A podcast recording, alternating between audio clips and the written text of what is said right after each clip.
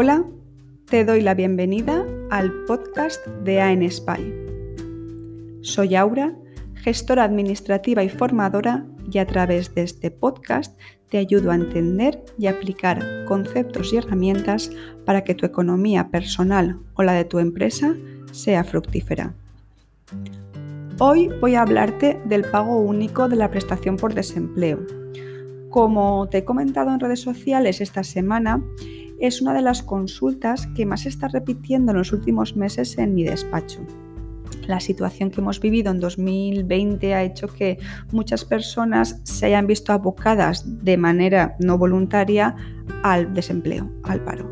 Y tras unos meses de no encontrar trabajo o de que las condiciones que le presentaran pues, no podían ser aceptadas por ellos en estos momentos, se plantean la posibilidad del autoempleo, se plantean la posibilidad de abrir un negocio por cuenta propia y desarrollar la actividad que ellos saben hacer o les gustaría desarrollar. ¿Qué ocurre? Hay muchas actividades que no requieren una inversión inicial y que puedes empezar con un ordenador y una mesa en tu casa pero hay muchas otras que no pueden ser así, que necesitan de una inversión inicial, ya sea en materia prima, en mercaderías, sea en herramienta, en un vehículo, porque me tengo que desplazar para, hacer, para prestar el servicio, o porque tengo que reformar un local y necesito el proyecto del arquitecto, eh, los materiales, el constructor que venga.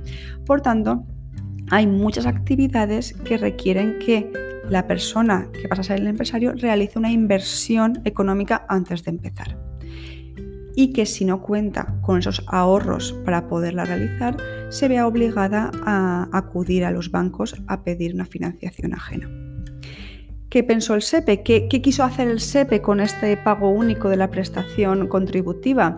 Pues que en aquellos casos en los que eh, personas que eh, tenían derecho a la prestación por desempleo quisieran iniciar una actividad y requirieran de dinero para poder hacer esa inversión inicial, pudieran solicitar al SEPE que les anticipara todos esos meses que les correspondían para no verse obligados a acudir a bancos y eh, iniciar su actividad con una deuda detrás. Entonces es importante que sepamos que para poder solicitar el pago único de la prestación por desempleo, es necesario tener derecho a esa prestación por desempleo.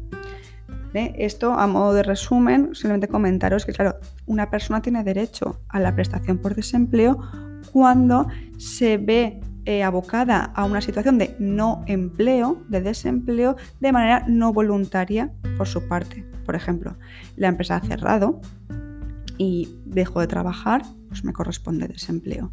Eh, la empresa me despide, ya sea por causa no imputable a mí como trabajador o por causas objetivas, porque he hecho algo mal y la empresa considera que me tiene que despedir, también tengo derecho a, desempleo.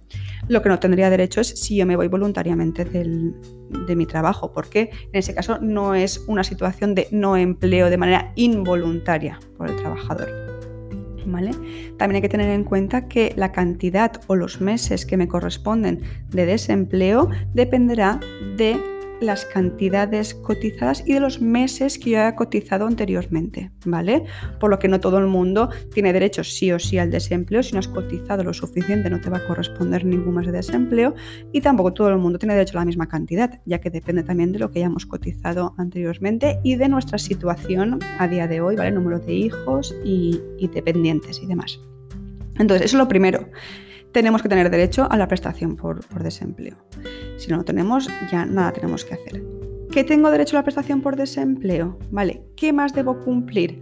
Pues el segundo punto es que por lo menos me queden tres meses por cobrar, ya que si me quedan menos de tres meses de prestación por percibir, el SEPE ya no te acepta, ya no te entrega el pago único, sino que te esperas a cobrar los dos meses que, te quedan o directamente pues cancelas ya el desempleo y, te das de alta como autónomo. En tercer lugar, requisito importante que nos piden que no hayamos solicitado ya este pago único en los cuatro años anteriores. Te dejan un margen de cuatro años. Si hace más de cuatro años que lo pediste, lo puedes volver a pedir los tres puntos iniciales que debemos de tener en cuenta. Tener derecho a la prestación por desempleo, que me queden al menos tres meses por cobrar y que no haya solicitado el pago único en los últimos cuatro años. ¿Que cumplo esos tres? ¿Vale? ¿Qué más me van a pedir? Pues yo puedo pedir este pago único justificando que voy a darme de alta como autónomo. ¿Vale? Pero ¿qué tipo de empresario puedo ser? Permiten que formes parte de una cooperativa, formes parte de una sociedad mercantil o que te des de alta como empresario persona física. En los casos de que pasas a ser empresario de una cooperativa o de una sociedad mercantil, requerirán ¿vale? que eh, justifiques la parte, la participación que vas a tener en esa sociedad, ¿vale? Para justificar la inversión inicial que requieres. Porque siempre es necesario que justifiquemos, como ahora veremos con la parte del autónomo persona física, que yo requiero de ese dinero para poder iniciar mi actividad. Entonces, en el caso de que yo vaya a darme de alta como socio de una empresa, voy a justificarles que yo requiero de ese dinero para comprar esas participaciones que me harán ser socio. En el caso de persona física, ¿qué debo de justificar? Debo de justificar la administración que yo requiero de esa inversión inicial para poder iniciar mi actividad. Por ejemplo, requiero comprar eh, herramientas, requiero comprar mercaderías, eh, tengo que reformar un local, necesito asesorarme eh, con mi gestor, necesito que me hagan una página web súper chula con un montón de, aplicaciones. Todas esas inversiones es necesario justificarlas. Entonces, inicialmente el SEPE nos va a pedir que presentemos una memoria explicativa de cuál es nuestro proyecto qué inversión inicial necesito justificándola con presupuestos o proyectos, el arquitecto y demás, y que explique en qué va a consistir mi actividad. Es lo que nosotros diríamos a nivel de asesores de emprendedores, hacer un pequeño plan de negocio. Con esto el SEP lo que quiere es que al menos analices un poco la actividad que quieres desarrollar y que realmente veas que va a ser viable.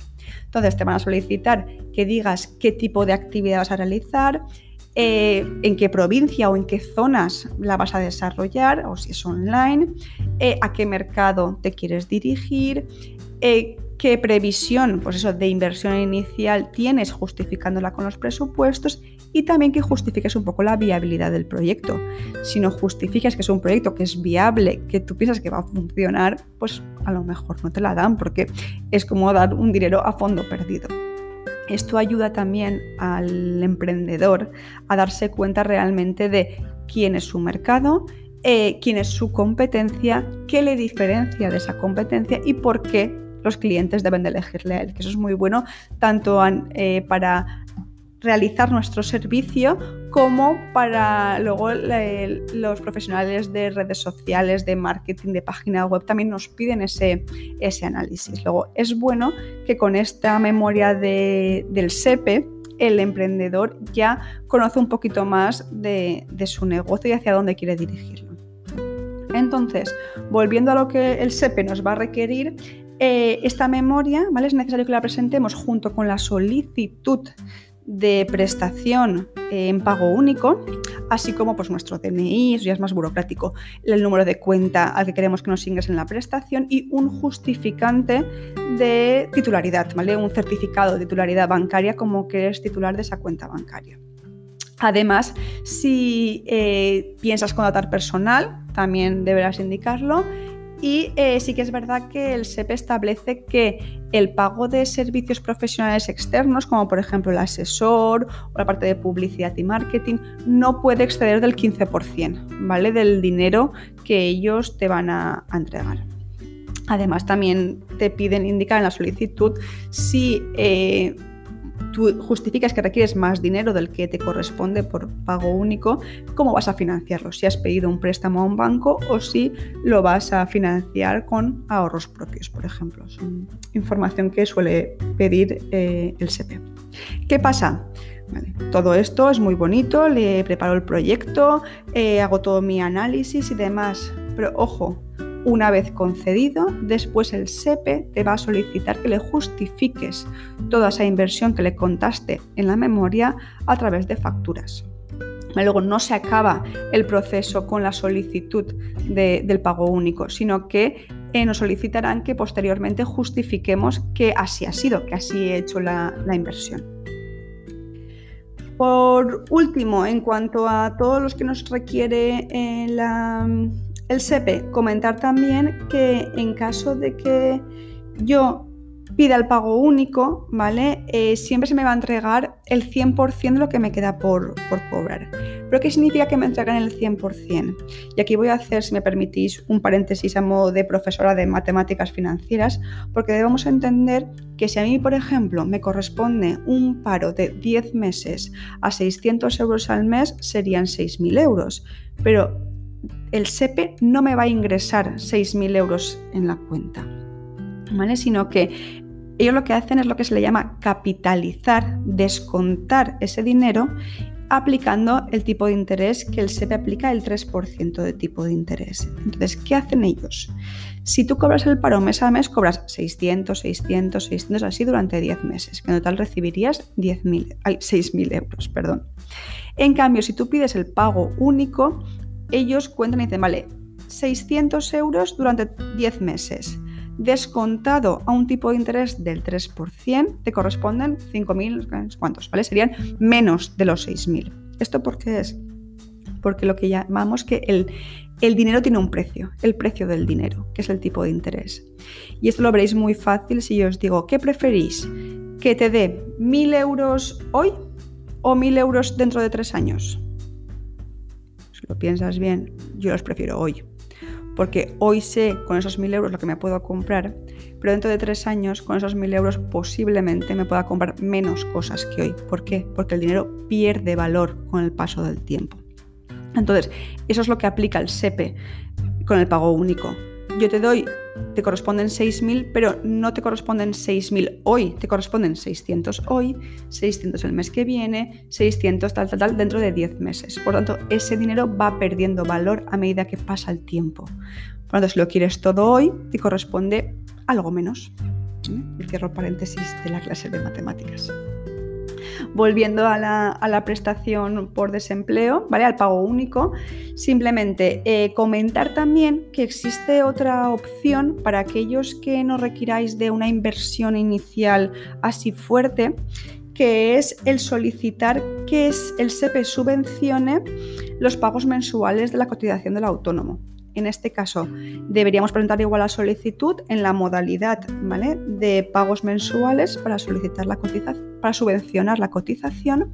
Y entonces lo que haríamos es damos de alta al autónomo, que ahora hablaremos de ese paso del alta, y cada mes, cuando nos carguen en nuestra cuenta bancaria el pago de la seguridad social del autónomo, presentamos el recibo al SEPE y el SEPE nos devuelve ese dinero, ¿vale? Con cargo a nuestra prestación por desempleo que tenemos eh, concedida.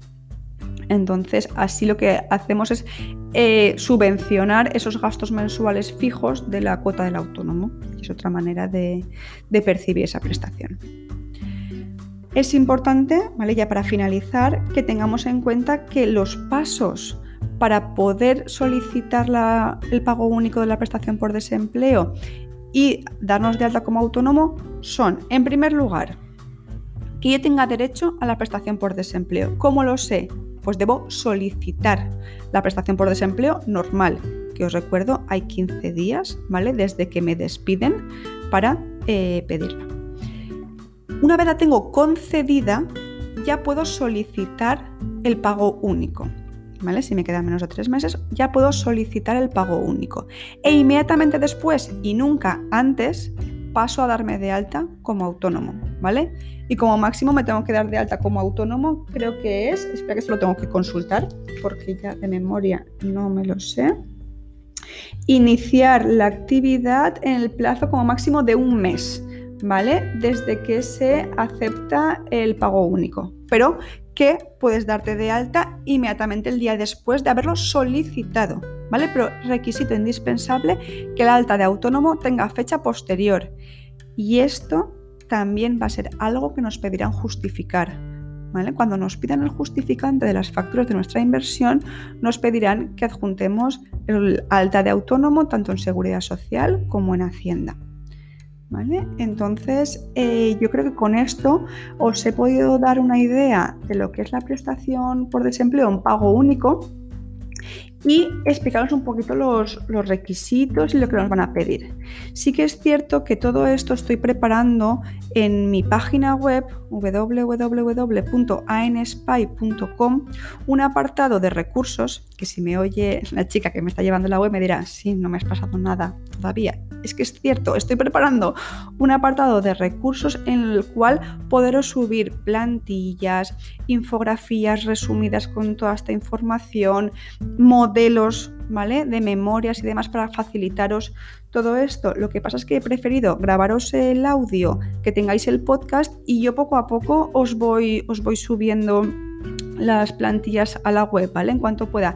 De todas maneras, si queréis eh, que os las pase, escribidme por aquí, por redes sociales, incluso al Telegram, que os voy a dejar el enlace eh, en, el podcast, ¿vale? En la información en la descripción os dejo los enlaces a redes sociales, al Telegram para que podáis contactar con nosotros directamente y yo sin ningún problema os, os lo paso, ¿vale?